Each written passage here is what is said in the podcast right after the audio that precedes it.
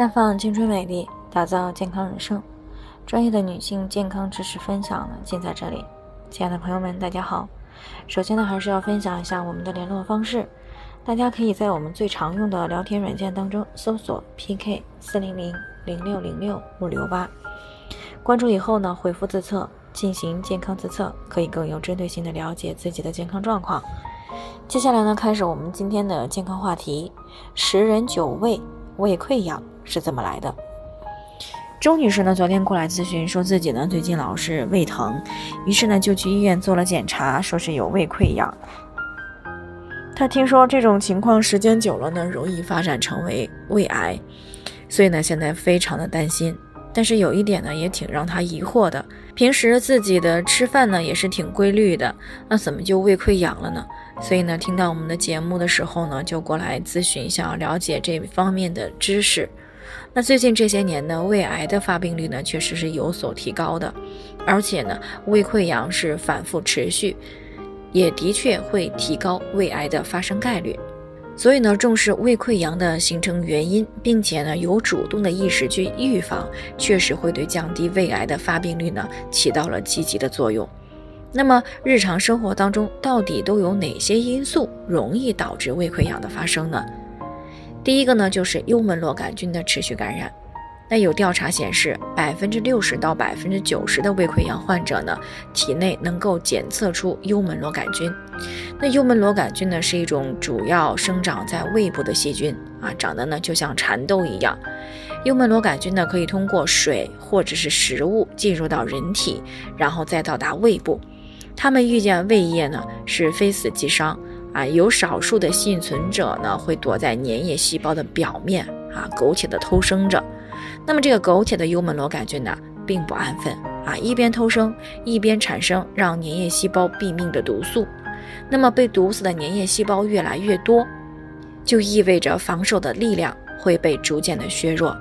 那么一旦这个攻守平衡被打破，那么胃液呢，就能够消化胃壁。诱发溃疡。第二个因素呢，就是药物的原因。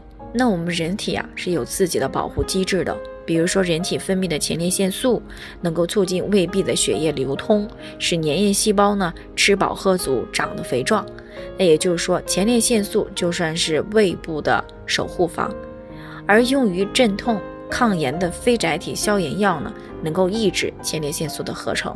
啊，也就是我们通常所说的服用的阿司匹林、对乙酰氨基酚等这些非甾体的抗炎药，它会打击守方的强援，削弱守方的实力。那么这样呢，就容易打破攻守平衡，诱发胃溃疡的发生。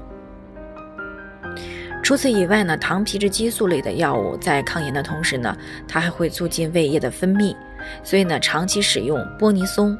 地塞米松等糖皮质激素类的药物呢，也会导致胃液分泌过多，那么从而呢就增强了攻方的实力，打破攻守平衡啊，提高了胃溃疡的发生概率。第三个因素呢，就是应激因素。